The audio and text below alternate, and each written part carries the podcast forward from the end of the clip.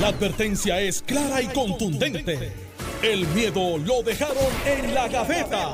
Le, le- le estás dando play al podcast de Sin, miedo, de Noti1630. Buenos días, Puerto Rico. Esto es Sin Miedo, Notino 630. Soy Alex Delgado y ya está conmigo aquí el exgobernador Alejandro García Padilla. Buenos días a Alex Delgado, buenos días a Carmelo Ríos, buenos días al país que nos escucha Carmelo, agradecido. donde quiera que esté, bueno, no ha llegado.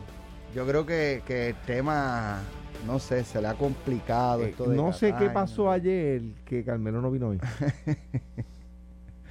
¿Qué Bueno, habrá ah, sido? No sé. Saludos, ayer estuve tempranito y hoy estoy Míralo, tempranito en ¿dónde línea está? esperando que me den el cue. Buenos días, Carmelo, ¿cómo estás? Muy bien, muy bien. Mira, este, obviamente, tú sabes que estoy en tránsito eh, para, para un un foro que donde yo pertenezco a la directiva a nivel de Estados Unidos. Cero gasto de fondos públicos, by the way. Por si acaso. Hace- hacer disclaimer a las millas. No, bien y bien hecho, porque como están las cosas, y sobre todo en el No, PNP, no, no, no, Lo, que, pa- lo que pasa es que pues, mucha gente no comprende que eh, dentro de las posiciones, yo ocupo tres posiciones a nivel nacional y estoy en la directiva y eso pues se- no se paga con fondos de Puerto Rico, se paga con fondos de esas organizaciones y pues siendo el único puertorriqueño me voy pero en ese sábado tempranito. Así Dice, que no, no dice Alejandro, dice Alejandro que, que, que, que organizaciones son aquí en Puerto Rico, que como usted dice a nivel nacional, bueno, pues él, que él no está en la conoce, directiva del en PNP, Puerto Rico. a nivel nacional está en la directiva del PNP, a nivel nacional eh, está Por- por más- en el mira. Salón de la Fama del Deporte eh, de.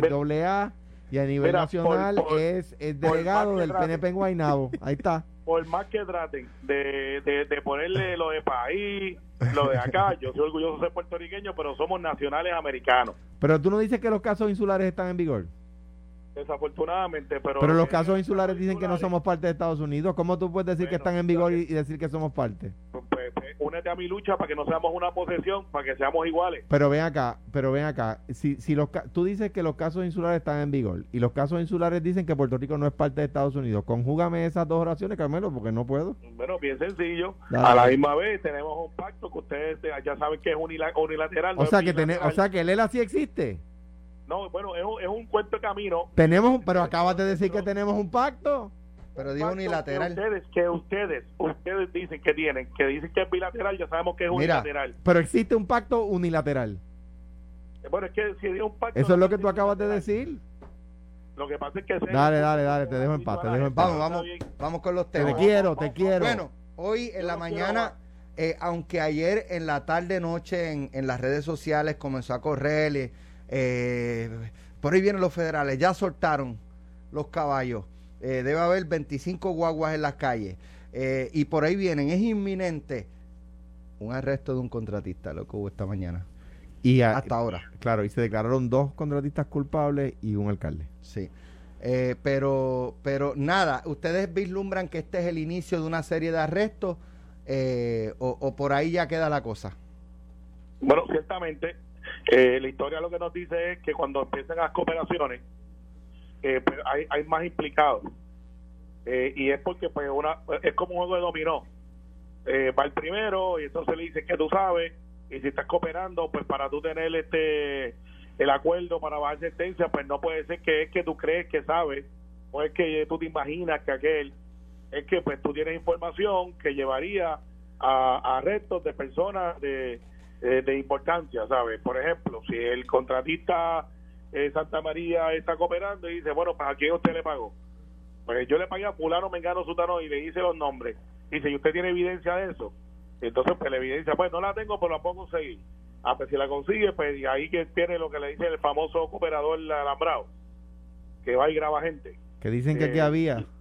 Dice eh, Ferdinand exacto. Pérez, dice Ferdinand Pérez que él tiene información de que aquí había gente que, que tenía más, más circuitos que, que una que una computadora vieja. Pues, pues eso, pues eso es una posibilidad. Y entonces, pues, si tú llegaste a unos acuerdos eh, y de momento implicas a otras personas, pues no sería ilógico pensarle que pueden haber más personas eh, que pasen el proceso arrestados. Carmelo, eh, esto eh, obviamente se habla, de, la mayoría son alcaldes, los que se han mencionado son alcaldes PNP. Eh, salimos de un cuatrenio terrible para el PNP. Eh, bueno, pues el, el país, ¿verdad? El- eligió ejecutivos municipales PNP, este, el, gobierno central, PNP. ¿Esto tiene, eh, podría tener algún impacto político para las próximas elecciones o, o, como estamos apenas comenzando el cuatrenio, ustedes apuestan a la memoria corta del pueblo eh, y de aquí a allá, pues, no sé, eh, bandear este tema como, como puedan? Bueno, lo que pasa es que la premisa que tú planteas de la memoria corta del pueblo eh, no, no es del todo correcto porque quien no tiene memoria corta es el PNP. El PNP... Bueno, pero lo que pasa es, lo, lo, escuché eso de memoria corta luego de que el PNP ganara la gobernación tras lo que había pasado con Ricky Rosselló, todos los desaciertos de Wanda Vázquez. Y, y, si, mal no recuerdo, ese, ese adagio es de Hernández Colón. Mi recuerdo es igual, sí. No, no, no, no estoy diciendo que es igual. A de Hernández Colón que decía que no, mi, Puerto Rico que, tiene memoria corta. Que creo que sí, que, que, recuerdo igual que tú, que era que eso lo, lo, dijo Hernández Colón. Pero, pero, pero te voy a contestar la pregunta, Alex. Todo depende de cómo lo maneje eh, mi partido, del cual yo soy secretario. Eh, si lo manejamos de una manera tibia, eh, pues ciertamente el impacto es mayor. Estoy admitiendo que hay algún impacto. Pero si lo hacemos con el más estricto rigor, aunque duela, eh, y créeme, en muchas ocasiones duele, eh, pues mira, pues la gente dice, bueno, pues ellos no encubren, ellos, cuando son los de ellos, eh, la van a más alta. y, y, eso, pues cuando tú contrastas, por ejemplo, con el caso de Nogales, para volverte un caso y no empezar una guerra atómica entre Alejandro y yo, cuando el caso de Nogales, que tenían la vara más alta, cuando le toca a ellos, pues hacen silencio, no hablan, o buscan mil excusas cuando tú miras eso, pues la gente dice, ah, bueno, pues ellos no son con lo que dijeron que eran. En el PNP no tenemos opción que hacer lo que estamos haciendo, eh, la vara más alta. Y si mantenemos eso, pues la gente va a poder diferenciar de que la corrupción no necesariamente son de los partidos, eh, son de la gente. Eh, y, pues por ahí va la cosa. Y van a haber rojo, van a haber azules. Una cosa mala no hace las buenas, o, así, o así por el estilo, pero el impacto dependerá mucho de, de cómo lo manejemos. Y yo te garantizo que lo estamos manejando con el más estricto rigor. Alejandro, para pasar otro tema, pues, o sea, no podemos gastar hoy de nuevo el programa entero en este. Mira, en cuanto a eso, solamente eh, traer un punto. Hay eh, hasta ahora una persona de la empresa privada arrestada, dos personas de la empresa privada declaradas culpables y un político. ¿Dónde está la corrupción? En los políticos y en los y en los que participan en, el gobierno. Y en la empresa privada. Sí sí, pero, pero, o sea, pero, lo que pasa es que mientras... Sí, lo, que pasa es que eh, no se puede minimizar, Está en todos lados. Está en todos lados. Está en todos lados. Lo que quiero decir es que está en todos lados. Entonces, mientras pensé... Sí, pero donde tú ves más corrupción... Te voy a decir en dónde. Eh, con el gobierno de empresa a empresa. No, pues te voy pues de empresa a empresa también lo hay. Pues pero la proporción... Yo creo que en la empresa privada se da más. Te voy a decir por qué. Lo que pasa es que no es corrupción pública, es privada. Te voy a decir por qué un niño quiere eh, que Santa Claus le traiga un, PlayStation. Hoy día en Puerto Rico se lo tiene que comprar a un allegado o a un familiar de una tienda. Porque si vas a la tienda ya se acabaron. ¿Por qué se acabaron? Porque los allegados de los empleados o los familiares de los empleados tienen acceso primero, los compran y luego los revenden más caro. ¿Eso es corrupción? ¿Eso es corrupción? Eso es corrupción, pues claro que sí tan, tan impactante como la corrupción del gobierno? Yo creo que en el agregado, te voy a decir, déjame darte otro ejemplo. Yo conozco el dueño de un supermercado, de una cadena de supermercados, que eh, le tiene códigos de ética a sus vendedores, a sus compradores, porque sus compradores le, le, le, porque los compradores, no los suyos nada más, le cogen regalías a los vendedores para comprarle más esta marca que esta otra marca. ¿Y quién paga eso? El consumidor lo paga, el, el consumidor que es a la vez contribuyente. En, en, su relación con el gobierno es contribuyente. En, el caso, el caso que plantea el, mismo ser humano. Del, que retiene el, el, producto para distribuírselo a sus familiares, ¿eso es delito? Eso yo no sé Digo porque, porque entonces habría yo no sé si es delito, pero yo lo tengo que comprar más caro. Bueno, está bien, pero es que cuando utiliza para eso la palabra corrupción. Eh, bueno, es corrupción. Pues eh, es como que, pero entonces, ¿cuál es el delito? eso es lo que quiero saber. Es que estar corrompido no, no, no, no conlleva solo, solo un acto delictivo. Yo, yo no digo que, que, está sometido al Código Penal, pero, pero está una persona corrompida. ¿Por qué? Porque yo como consumidor lo tengo que pagar más caro. ¿Por qué lo tengo que pagar más caro? Porque no tuve acceso en góndola. ¿Por qué no tuve acceso en góndola? Ah, porque la... Nada más hacerte una pregunta. Y esto pasa en los conciertos. Lo, que, esto pasa en los conciertos Viene alguien, compra 200 boletos y los revende más caro. Eso es corrupción. Eso para mí lo es. ¿Por qué? No, Y- no es mercado, no ¿Qué- es... no, no lo es. ¿Qué están no yo no puedo comprar un producto y revenderlo para hacer un marco. no, de hecho es ilegal. De hecho es ilegal. Porque para empezar, esa persona no está pagando impuestos por la venta que está haciendo. De hecho, sí es delito. En, en ese caso. Sí es delito. De, para, por ejemplo, ahora mismo en.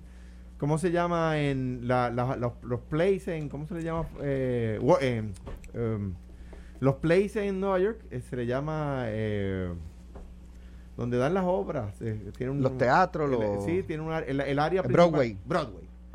En Broadway, tú no puedes comprar más de cinco boletos con una sola tarjeta de crédito. Para evitar eso. Pero a, a donde voy no es a decir que no hay corrupción en la esfera pública y sí en la esfera privada. Lo que quiero decir es, número uno, no se singularice, porque en la medida en que no identificamos el problema correctamente, no, que- no identificamos la sopción correctamente. ¿Por qué? Porque ese contratista que hace eso en la empresa privada es el que luego los gobernadores evalúan. Carmelo, Se quedó ¿estás dormido. vivo? No, no, es que está, eh, eh, estoy dejando algo en la Yo había escuchado algo similar antes. Y- y- Una y vez aquí con y- y- Falú. y yo los muchachos que están construyendo, similar. los muchachos que están construyendo dejaron caer algo del andamio, pero estoy vivo. A, don- a donde voy, a donde voy es simplemente para decir, las personas de la empresa privada que, es- que entre ellas, lo- algunos que hacen eso son los que los, los- los gobernadores a veces evalúan para puestos públicos y luego cometen los mismos errores. O como diría el cano, el poder lo ciega. A mí lo que y yo yo yo puedo Está en entender todas tu partes, punto, en pero sí, pero la, creo no sé, no sé. Bueno, El analista de radio que punto, sus casos en mi la, en la punto, radio. mi punto, mi punto Ah, es de- que de- de- eso, eso es un buen punto, Alejandro. No, pa- no para ser notiuno, pero había una época que había analistas, y, y, y todavía puede existir, analistas de radio que adelantaban sus intereses. No, a través del perdóname, micrófono. Bueno, en el caso de, de los medios de comunicación y la radio que menciona, eh, yo no sé si hay una cuestión ética, porque en el caso de que hubiese un delito es que cobre por debajo de la mesa por... pero yo estoy eh, de acuerdo contigo, pero por ejemplo, yo soy abogado. Si yo litigo mis casos aquí, que los No, jueces me van a probablemente hay algo ético. Los jueces me van a coger miedo, pues claro, porque van a decir, espérate, Una cuestión este- tengo que tratarle con paños de, de- de seda porque... Pero, pero para atender tu punto, a mí la, la parte que me, me enerva es cuando Con estos con contratistas, exacto, estos contratistas o, o estos eh, suplidores privados llegan a acuerdos, se viran, fastidian al político, bien hecho, que fastidian al político, pero entonces él sale casi premiado. No, que pueden Se hizo, después. millones, hizo millones, cumple dos o tres y meses solo de el político do- pagó. dos o tres eh, eh, eh, cá- cárcel o cuidado si probatoria eh, y, y sigue tu camino, a lo mejor pagas una multa, eh, y, pero te sigues quedando quizás con millones y sigue- sigues viviendo tu vida casi igual, quizás con, quizás no, con desprestigio, pero, pero con chavo. Claro. Y entonces el político, ¿verdad? Este, yo creo que deben, no, no debe haber paños tibios con ninguno de los Estoy dos. totalmente de acuerdo. Pero Totalmente como de el sistema está diseñado como está diseñado, Alex, es que alguien tiene que hablar para que se mueva la cosa con mayor facilidad. Está bien, Pues pues, pues, si, tú- si, si tus ganancias fueron 5 millones de pesos, pues está bien, yo no, en vez de 10 años te voy a dar 8. Y tienes que devolver los tantos millones con tantos intereses. Tiene que costarte, pero quedarte con los... Con, o sea, Ahora- ahora, te, te por- por- tumbaste, te tumbaste 8 millones, devuelves 3 y te quedas con 5. El, el crimen paga, entonces. Por, por un segundo, y yo sé que, que hay otros temas, Alex, pero solamente quiero plantear esto. eh, eh, yo sé que es un tema controversial. Estoy de acuerdo, o sea, para, para cómo se le mete mano al problema del inversionismo privado en la esfera pública. y en las campañas. para ahí que va. Yo creo, le, ah, va, va, va, quien, va a ver quién dice, pero ¿cuánto va a costar que, el, que, el, que Hacienda sea quien financie las campañas de los políticos? Pues va a costar mucho menos de lo que nos cuesta la corrupción. Mucho menos de lo que nos cuesta la corrupción. Eh, claro, pero, pero eh, ese debate es bien interesante y hay otras jurisdicciones que lo han tenido. Y hay hasta análisis de cuánto cuesta la corrupción y algunos plantean que, que está en los cientos de millones de dólares. El problema es entonces, eh, ¿vale la pena yo financiarle a un partido político que dice que no es político pero que quiere ser financiado por el mero hecho de estar en la papeleta? La, corrupción cuesta más. Sí, vale la pena, a mi juicio. Eh, eh, está para el debate. Pero Carmelo, lo que ¿Cómo pasa, el PN, o sea, el PNP para fastidiar al Partido Popular, o sea, porque eso fue el PNP, eso, o sea, eso fue el PNP, de hecho fue en el Senado. El PNP hace laxo, suaviza, baja dramáticamente los requisitos para la elección del 2012 fue.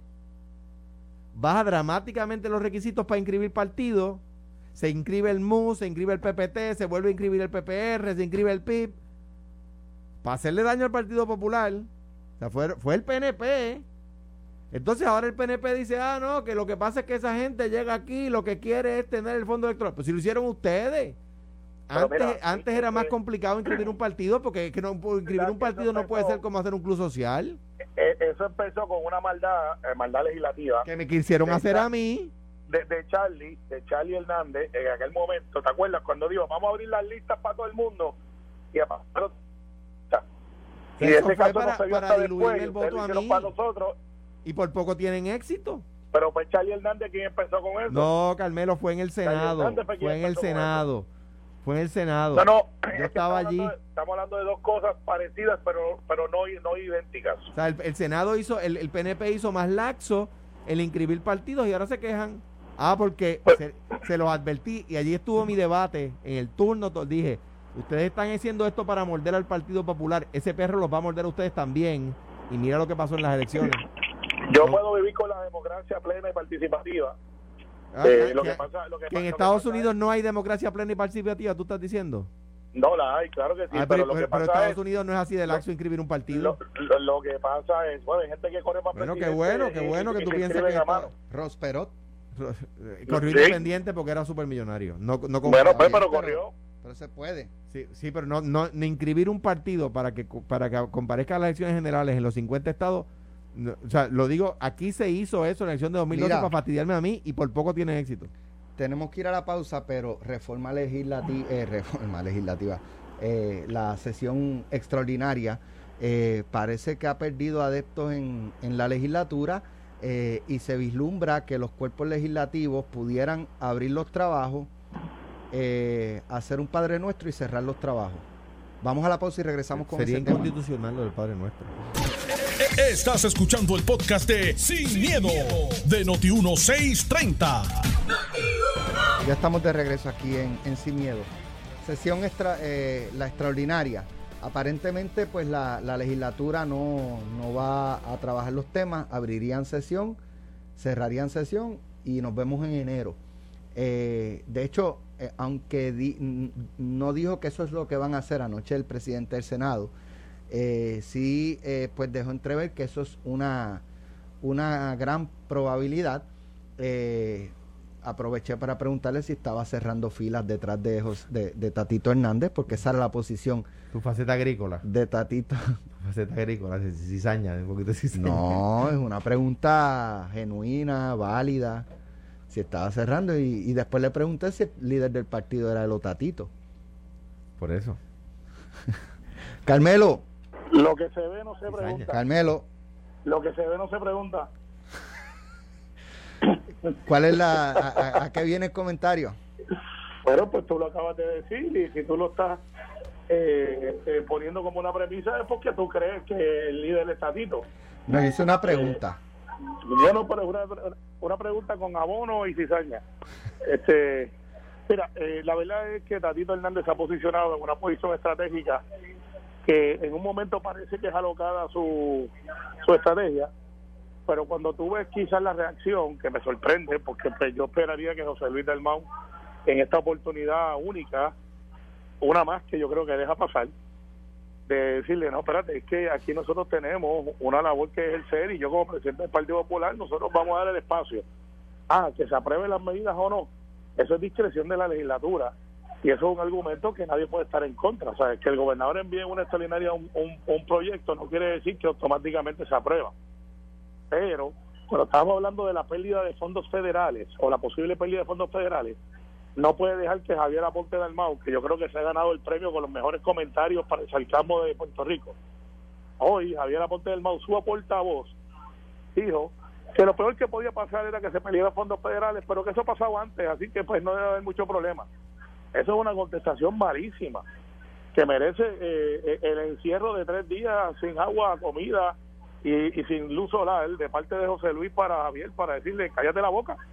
¿Cómo tú vas a decir ante la ante, ante el atropello de Tatito de decir yo no voy a abrir, voy a cerrar y José Luis que tenía la oportunidad de ponerse en el lado bueno de la historia, decir, bueno, yo voy a abrir, voy a considerar las medidas y veremos si tiene los votos.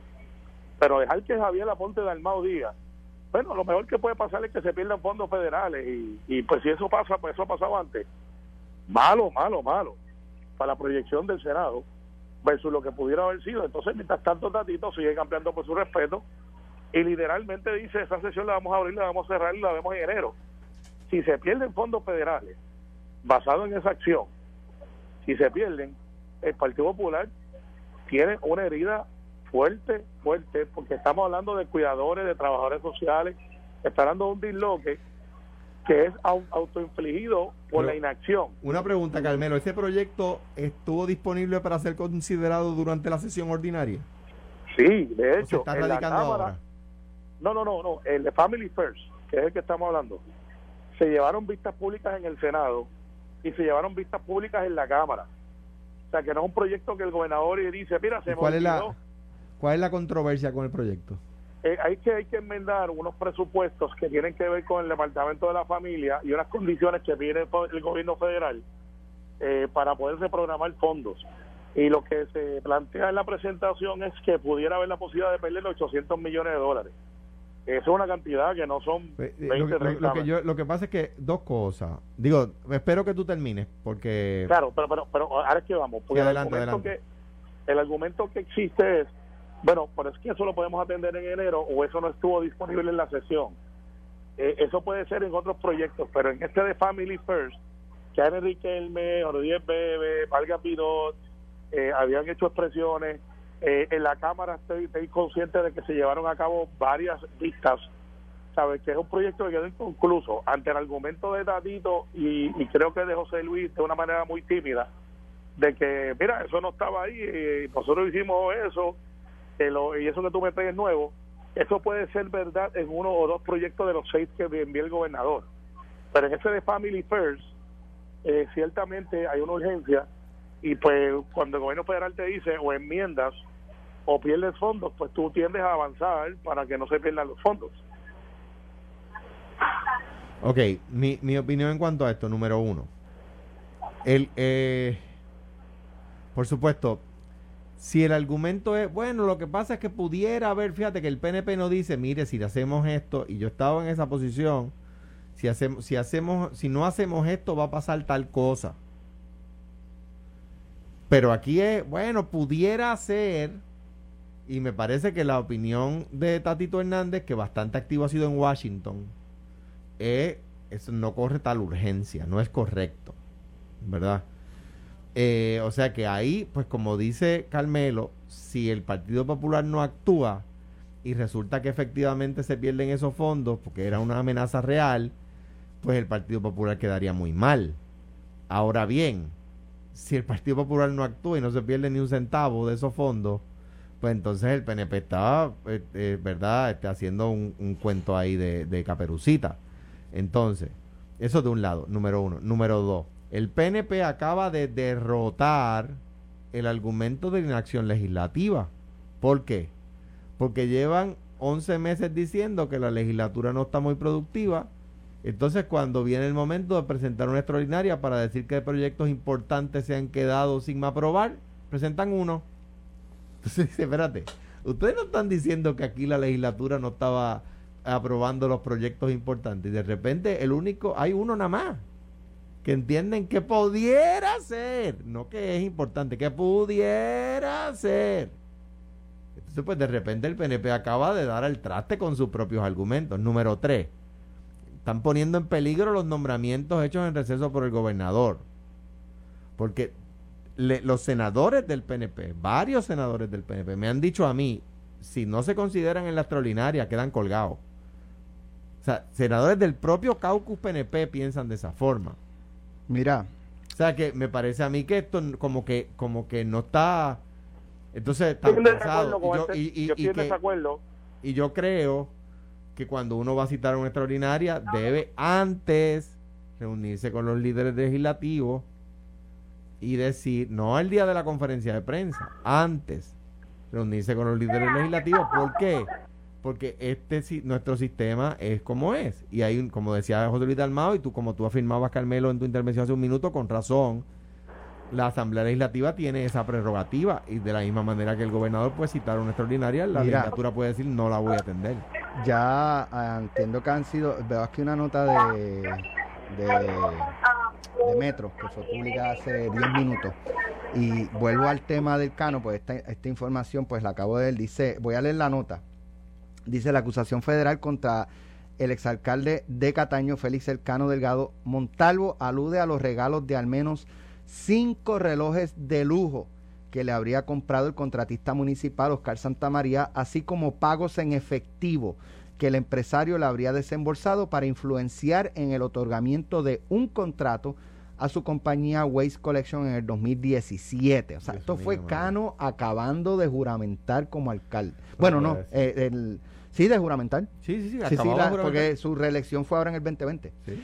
Delgado Montalvo, quien llegó a un acuerdo con la Fiscalía Federal el martes, según se desprende del expediente judicial, enfrenta un cargo por conspiración, sobornos con fondos federales y kickbacks en conexión con las transacciones que habría realizado para beneficio propio y de Santa María. De acuerdo con la acusación presentada a través de un recurso de information de la Fiscalía Federal, Delgado Montalvo recibió beneficios federales en exceso de 10 mil dólares en el año calendario 2017. Conspiró a conciencia y voluntariamente y acordó con la persona A solicitar, exigir, aceptar y acordar corruptamente para su propio beneficio objetos de valor de la persona A, con la intención de ser influenciado eh, y premiado en conexión con una transacción y serie de transacciones valoradas en 5 mil dólares o más, incluyendo el contrato municipal para el alquiler de dos vehículos de la compañía A, que se entiende Waste Collection, propiedad de la persona A, eh, que debo suponer que es Oscar Santamaría. Eh, la acusación añade que alrededor del 30 de junio del 2017, en su primer año en la alcaldía, Santa María habría hecho pagos semanales a Delgado Montalvo con el objetivo de influir en la contratación y eh, de valor del contrato de alquiler de los dos vehículos del equipo pesado ascendió a 47 mil 970 eh, dólares. Como parte del proceso judicial, la Fiscalía Federal busca confiscar cinco relojes, incluyendo dos Rolex Datejust, un Rolex Submariner un Rolex Pepsi y un Vaqueron Constantin. Nunca había. Constantin. Bacheron Constantin. Eh, con un valor estimado de 105 mil dólares. Mi pregunta es, digo, y voy a seguir leyendo la nota, pero mi pregunta es, ¿cuándo Cano saldría a, sacaría a pasear estos relojes? ¿Pensaría él sacar a pasear estos relojes sin levantar sospecha, con un salario de 60 mil dólares. Mano, mano, o sea, el, desprestigio personal y familiar, el daño al, al, pueblo de Cataño, que tenía un gran tipo con José Rosario, humilde, eh, el, por tres cantos de metal, mano Digo, tres cantos de metal y, pagos semanales. No, pero es que, mano, es que es que estoy seguro que ahora mismo él está, o sea, que, o sea, que tarde ha venido a ver que, que, nada, que nada valió la pena, que nada valió la pena, mano. O sea, pero se cegó tan rápido en seis meses. Es que no se cegó tres. Es que llegó ciego. Es que nadie se cegó. Es que llegó ciego. O sea, no se puede defender. Mira, mano, una persona. O sea, el Cano conmigo siempre fue extraordinario. Defendió, contrario a lo que a Carmelo a veces se le zafa decir que la obra allí fue de él. Defendió la obra que yo hice en Cataño y todas esas cosas, pero nadie me diga a mí que en tres meses tú te ciegas así. No puede ser, no puede ser, hermano. No puede ser. Carmelo. el cariño, el cariño, el aprecio personal que uno le pudiera tener no me puede llevar ahora a defender lo indefendible. Mira, ah, mira Ale- Alex y Alejandro, estoy aquí en, en el front desk y hay un muchacho que es idéntico a mí. Yo estoy diciendo que una persona good looking.